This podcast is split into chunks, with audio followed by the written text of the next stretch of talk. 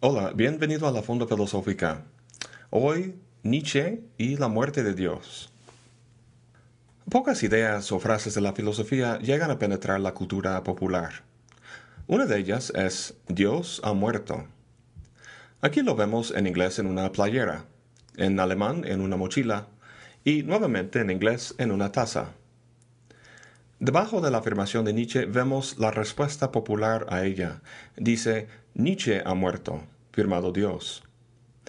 Esta taza expresa lo que la mayoría entienden por la frase de Nietzsche, a saber, que antes había un ser llamado Dios, pero ahora ya no existe. Ha muerto. Dios ha muerto no es una proposición como está lloviendo o este perro es blanco no denota un estado de cosas, sino que diagnostica una situación cultural. Sin duda, Nietzsche es ateo. La religión del cristianismo es el blanco de una de las aseveraciones más mordaces en toda su obra. Tomando eso en cuenta, entonces, hay cierto sentido en que se puede entender su afirmación como un intento de disuadirnos de una idea tonta, la existencia de Dios. Y de hecho, psicológicamente, ya no vivimos en el mundo perfectamente ordenado del hombre medieval, donde todo fenómeno cabía dentro del esquema de la visión de la Iglesia. En ese sentido, si Dios no está muerto para nosotros, está bastante moribundo. Aún así, Nietzsche realmente no está interesado en entrar en el debate metafísico entre el teísmo y el ateísmo, ya que al hacerlo estaría afirmando, irónicamente, la existencia de Dios. ¿Cómo es eso? Pues hay una cuestión semántica aquí.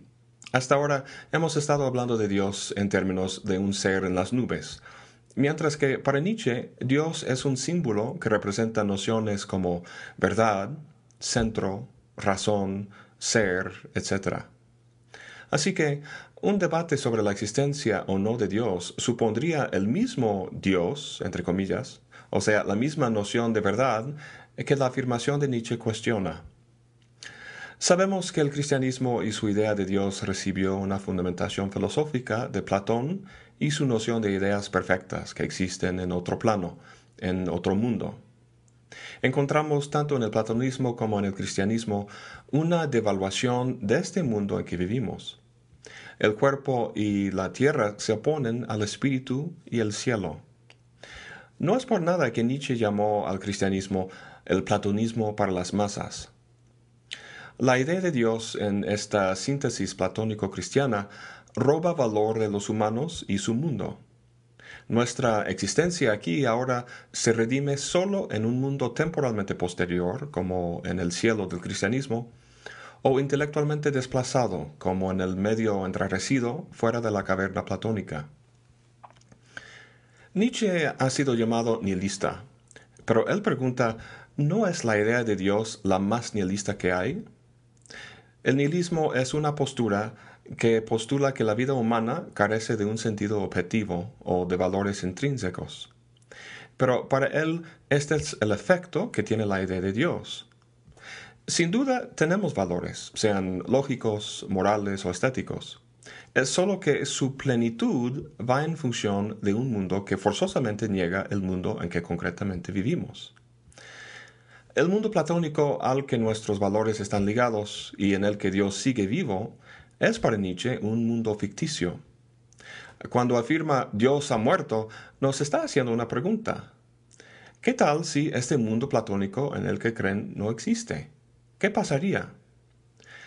Es la pregunta implícita en una sesión de psicoanálisis, donde el paciente ha creado un mundo de fantasía que tiene repercusiones nocivas para su salud mental. Imagínate que Freud agarrara a su paciente por los hombros, que lo sacudía y le gritaba, tus fantasías no son reales, salte de tu, de tu locura. Pues no puede hacer eso. El análisis es más bien largo y sutil. Una paciente genealogía que trata de identificar y transformar los elementos que han incidido en la formación de las creencias y disposiciones que caracterizan nuestra forma de vivir. A veces Nietzsche ciertamente grita, pero hay que ubicar su famosa afirmación en el contexto más amplio de su obra en general, de la genealogía que lleva a cabo sobre nuestros sistemas metafísicos y morales. Entonces, la afirmación Dios ha muerto es más una diagnosis cultural que una proposición sobre la existencia de un ser omnipotente. Y la diagnosis es que nuestra cultura es decadente. Cuando escuchamos la palabra decadente, pensamos quizá en un libertino disoluto como el marqués de Sade. Pero el sentido para Nietzsche tira más a cuestiones de salud y vitalidad. Nunca se cansaba de oponer la cultura europea de su tiempo a la de la Grecia antigua. La cultura de Grecia antigua era vigorosa como un animal salvaje, y la de Europa como un animal enjaulado, domesticado. Para Nietzsche el hombre medio es así, domesticado, debilitado, vaciado en el mismo molde de los demás, como un animal de rebaño. Se levanta en la mañana, llena su cabeza con estupideces como esta, algarabía y ahora todos en la pista con las manos hacia arriba.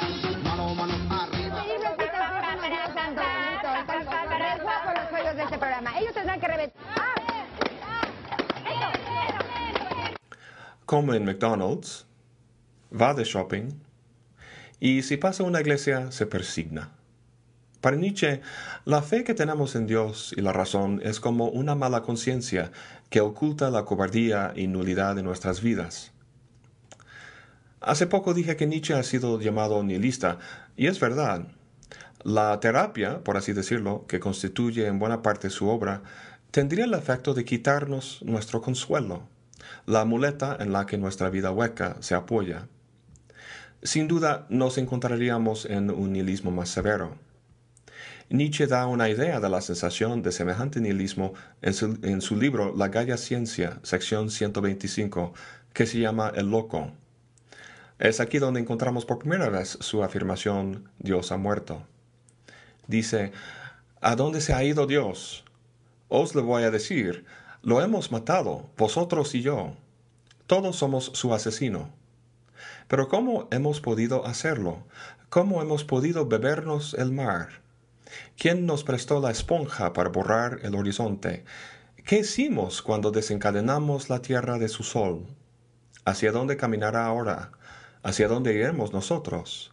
¿Lejos de todos los soles? ¿No nos caemos continuamente? ¿Hacia adelante, hacia atrás, hacia los lados, hacia todas partes? ¿Acaso hay todavía un arriba y un abajo? ¿No erramos como a través de una nada infinita? ¿No nos roza el soplo del espacio vacío? ¿No hace más frío? ¿No viene de continuo la noche y cada vez más noche? En este texto utiliza varias imágenes para hablar de Dios. El mar, que es algo vasto y primordial y cuya profundidad no podemos sondear. El horizonte, que es lo que nos orienta. Y el sol, que da energía y vida, y sin el cual la tierra estaría perdida. Dios, entendido en términos de esas imágenes, es lo que nos ancla y da seguridad. Deshacernos de Dios es como estar a la deriva en la nada infinita.